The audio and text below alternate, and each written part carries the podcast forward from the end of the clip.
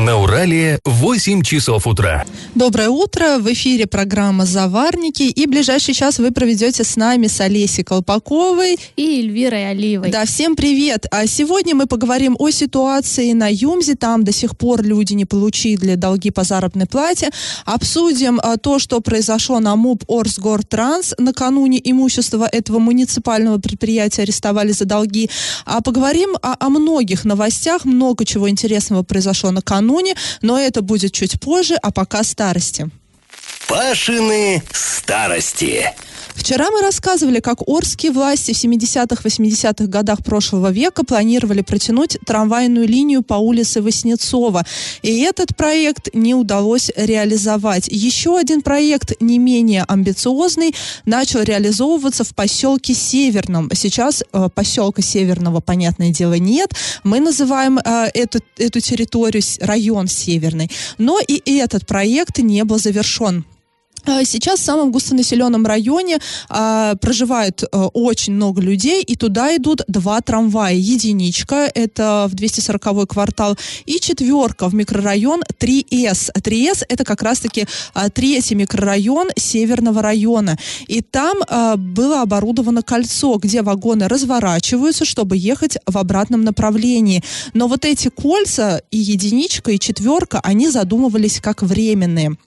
Вообще-то трамвай должен был ехать по Большому кольцу и собирать пассажиров на нынешних улицах Пацаева, Беляева, Жукова. И даже за Жукова, глубже в, э, в степь, там должны были появиться новые улицы.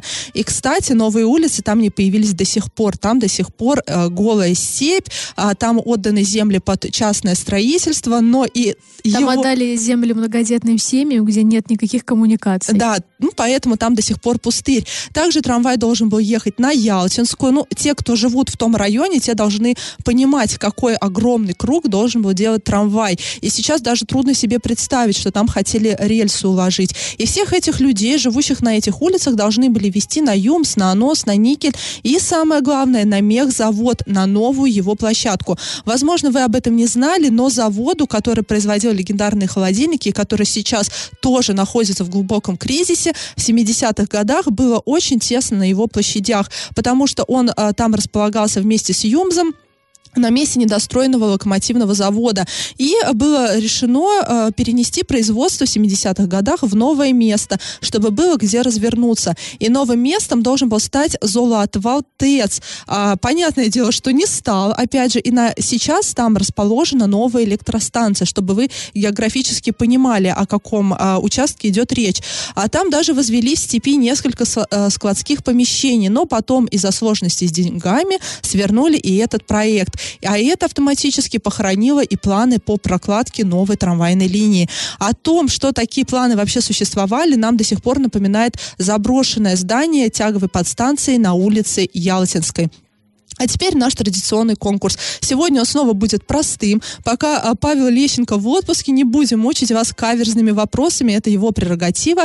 А, итак, вопрос. В каком году по Орским улицам побежал пе- первый трамвайный вагон? Вариант 1 в 1939, вариант 2 в 1948 и вариант 3 в 1960.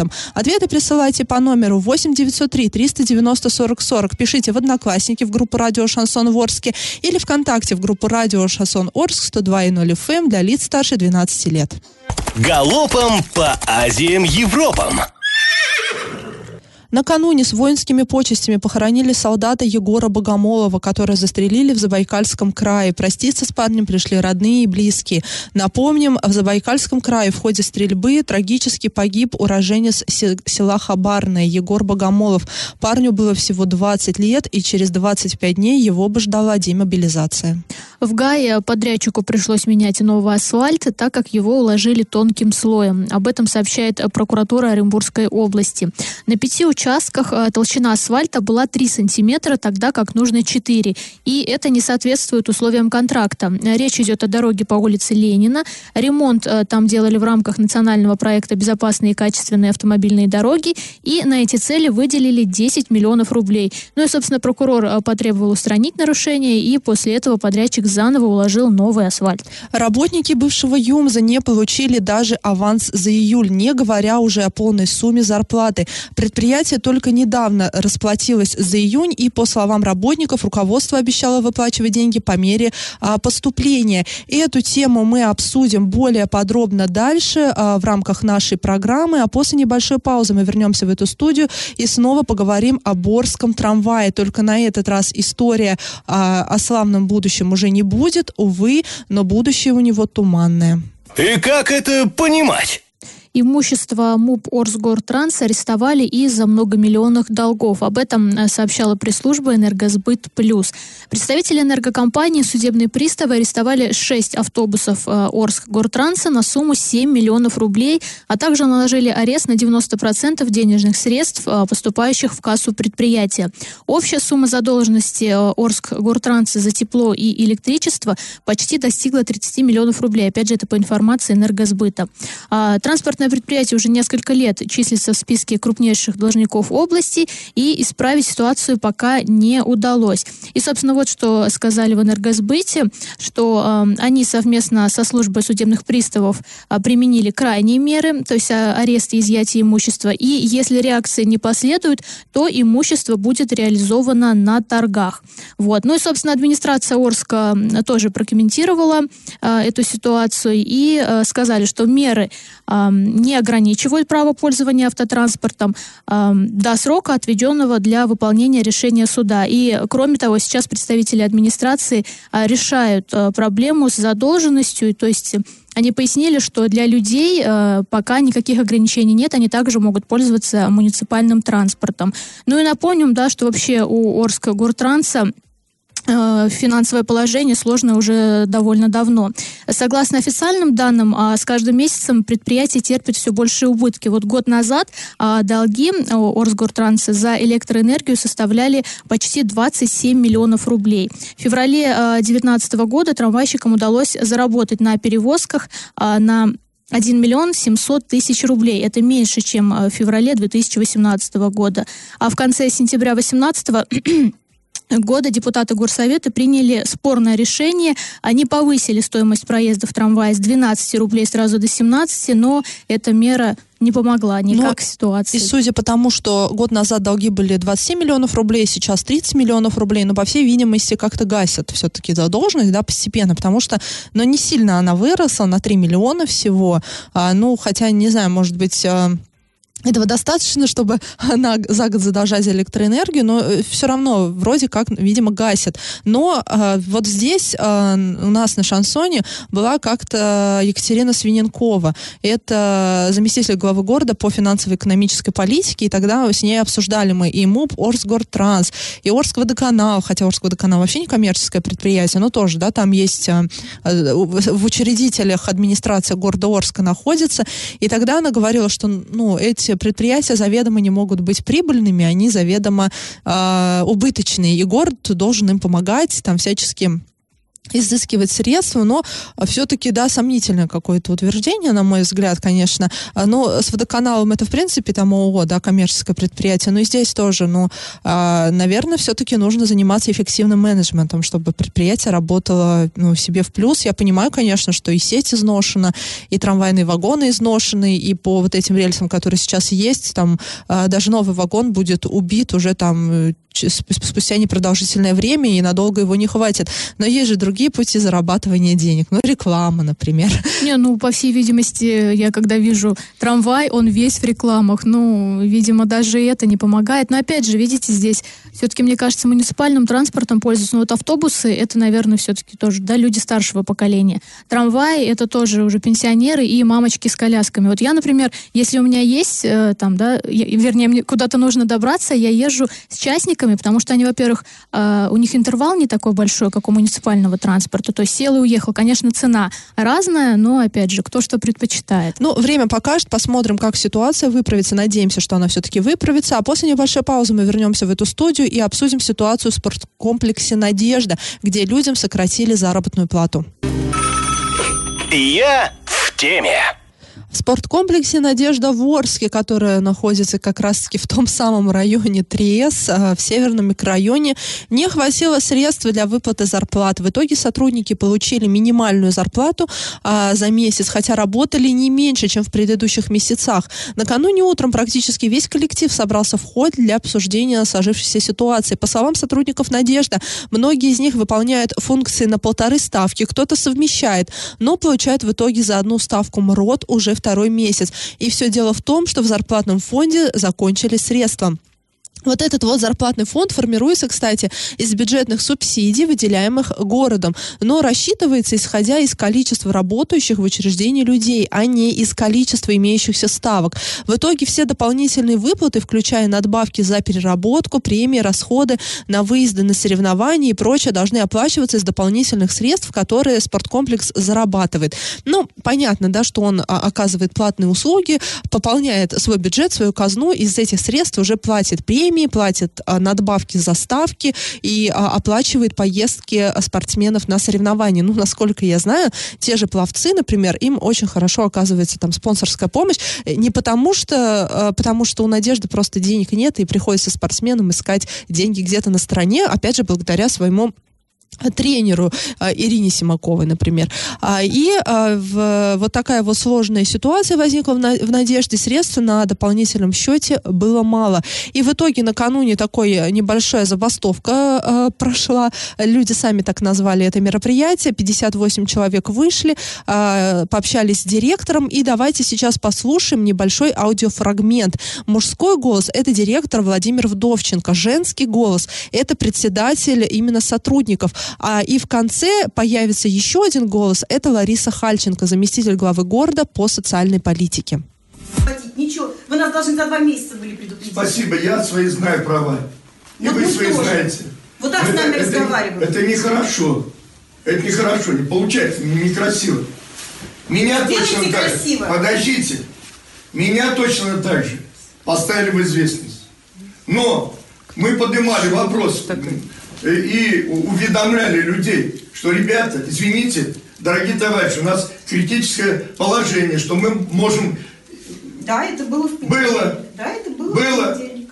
Да не понедельник, понедельник мы собрание, да, объясняли, говорили. Вот мы на собрании собрание. это услышали. Все говорили, услышали. Но, значит, тогда я понимаю, что у меня председатель здесь э, все это поднял вот это все. Тогда хотя бы подождите, меня поставили. А мне что, надо было на вашу сторону перейти? Нина Николаевна, Нина Николаевна, подождите. Вы председатель Совета трудового коллектива. просто. Однозначно вы, как лидер такой профсоюзный, однозначно были с Владимиром Николаевичем. Я не знаю там что, мирно, боем, криком, вот как сейчас он наступил этот день, что вот надо выплеснуть эти эмоции, выплеснуть нужно. Это человек, сущность такая, ладно.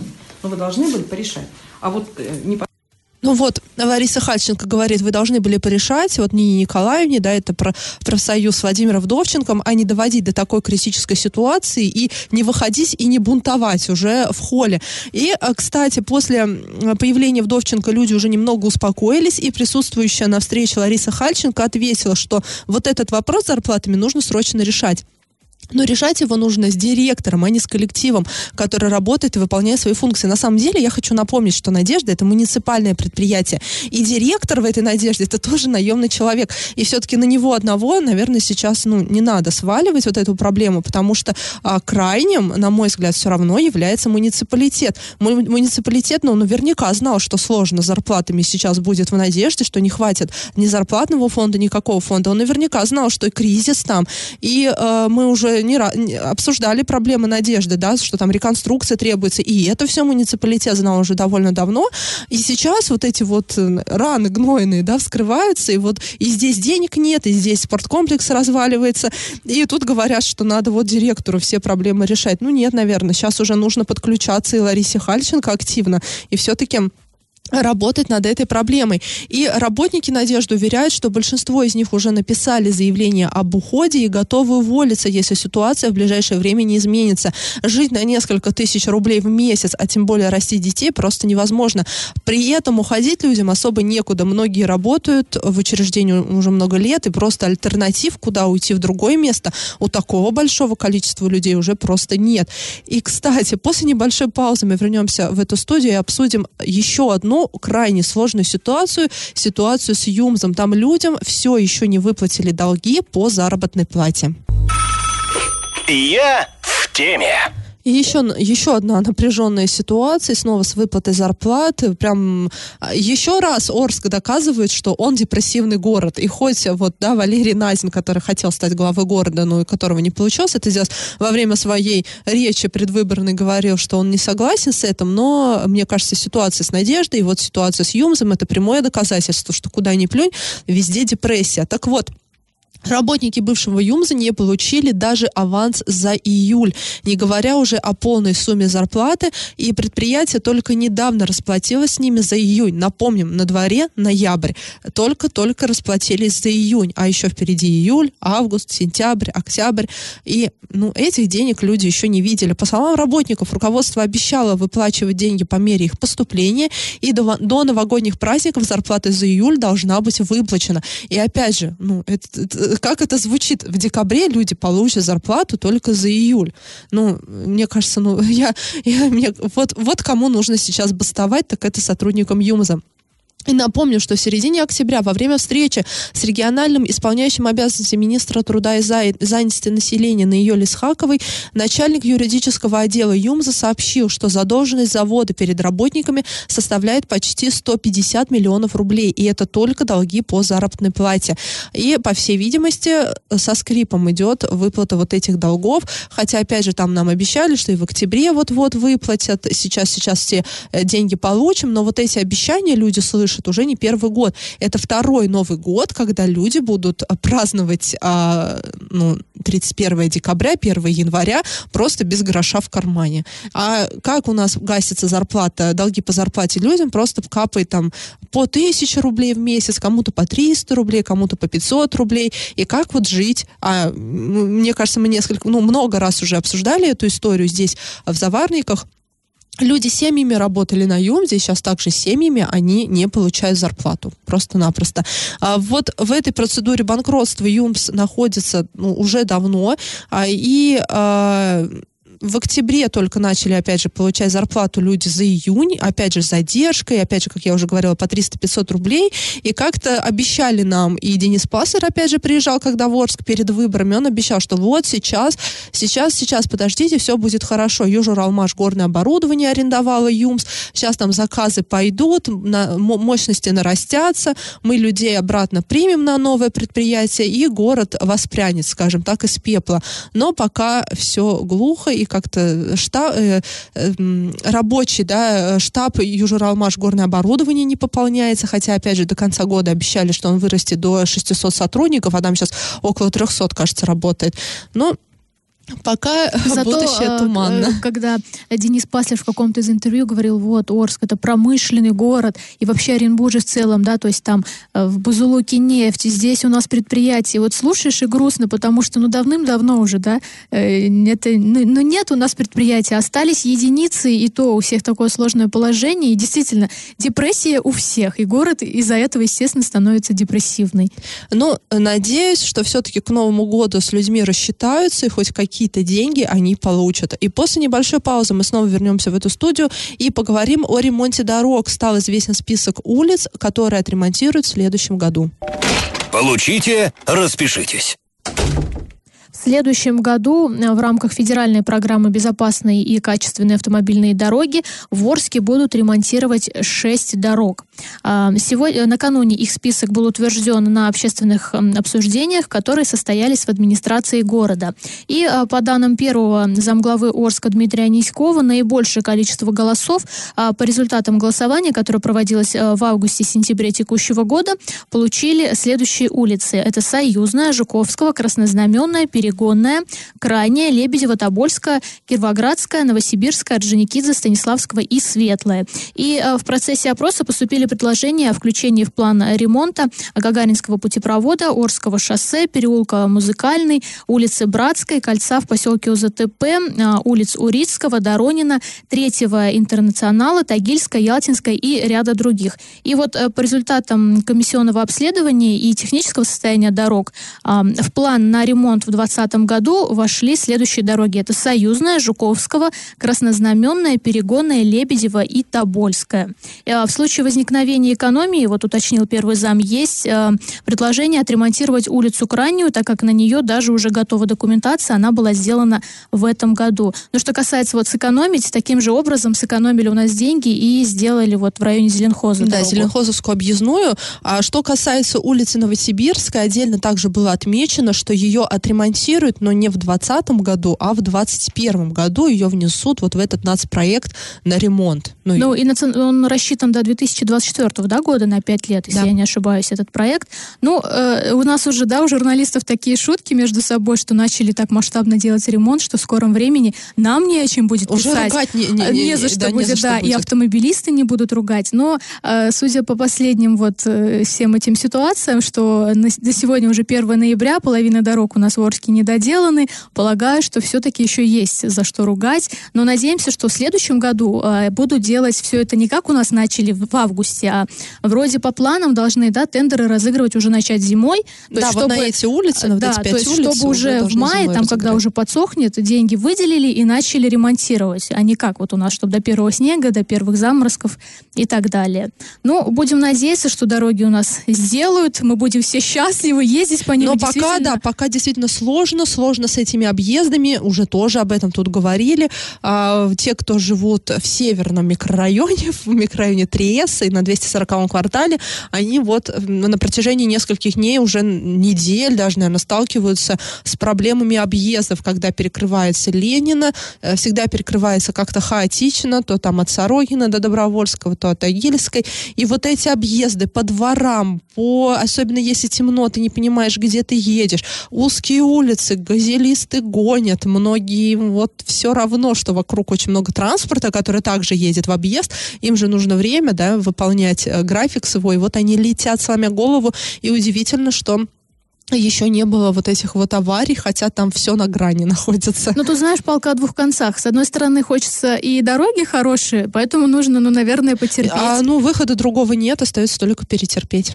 А после небольшой паузы мы вернемся в эту студию и обсудим громкую трагедию, которая произошла накануне. Она была не в Оренбургской области, а в Нарьян-Маре. Это Ненецкий, да, округ, если я не ошибаюсь. А, там в садике мужчина убил ребенка.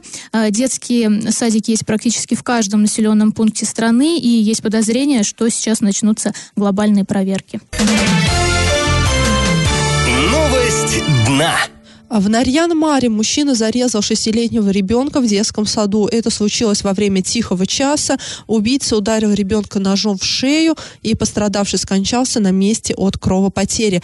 А мужчину-убийцу уже задержали, ему 36 лет, и по данным правоохранителей он находился в состоянии опьянения.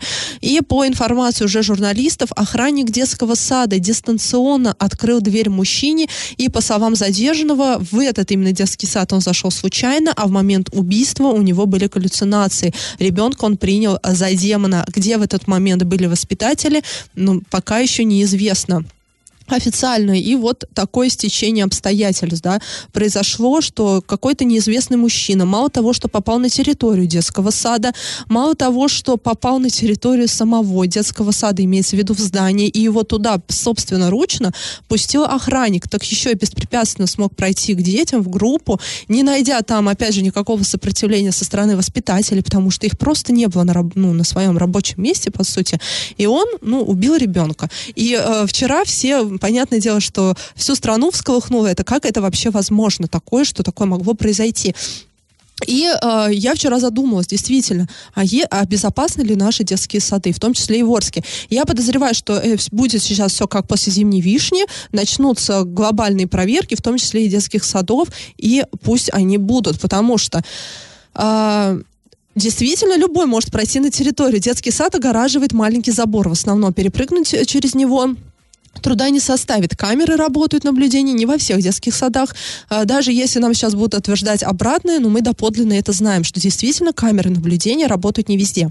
Ко всему прочему, на входе родителей обычно даже никто не встречает. Либо это бабушка-вахтерша, либо ты, ты просто приводишь ребенка и сам заводишь его в группу, и никого нету, никто не проверяет, кто пришел, кто пришел за ребенком, кто привел этого ребенка. Ну, никто об этом просто не знает. Ну и э, воспитатели также могут куда-то отлучиться, пойти элементарно пить чай, и все, и Ну трагедия. да, я говорю, халатность, это вот все вот эта вот цепочка, да, что вот там ему кто-то продал что-то, от чего он опьянел, он отправился в садик, где ему охранник открыл дверь, а, в этот момент, опять же, в здании никого не было, воспитателя не было, то есть а, были, ну, то есть, да, вот на этом пути должен был быть кто-то, кто его бы остановил, но почему-то вот, к сожалению, так случилось, что э, этого не что произошло, произошла трагедия, уже, да. не и вернуть. я э, очень надеюсь, что в том числе и в Орске сейчас досконально начнут проверять безопасность детских садов, потому что они на самом деле небезопасны. А сразу после небольшой паузы мы вернемся в эту студию и узнаем, кто же стал победителем нашего традиционного конкурса. Раздача лещей.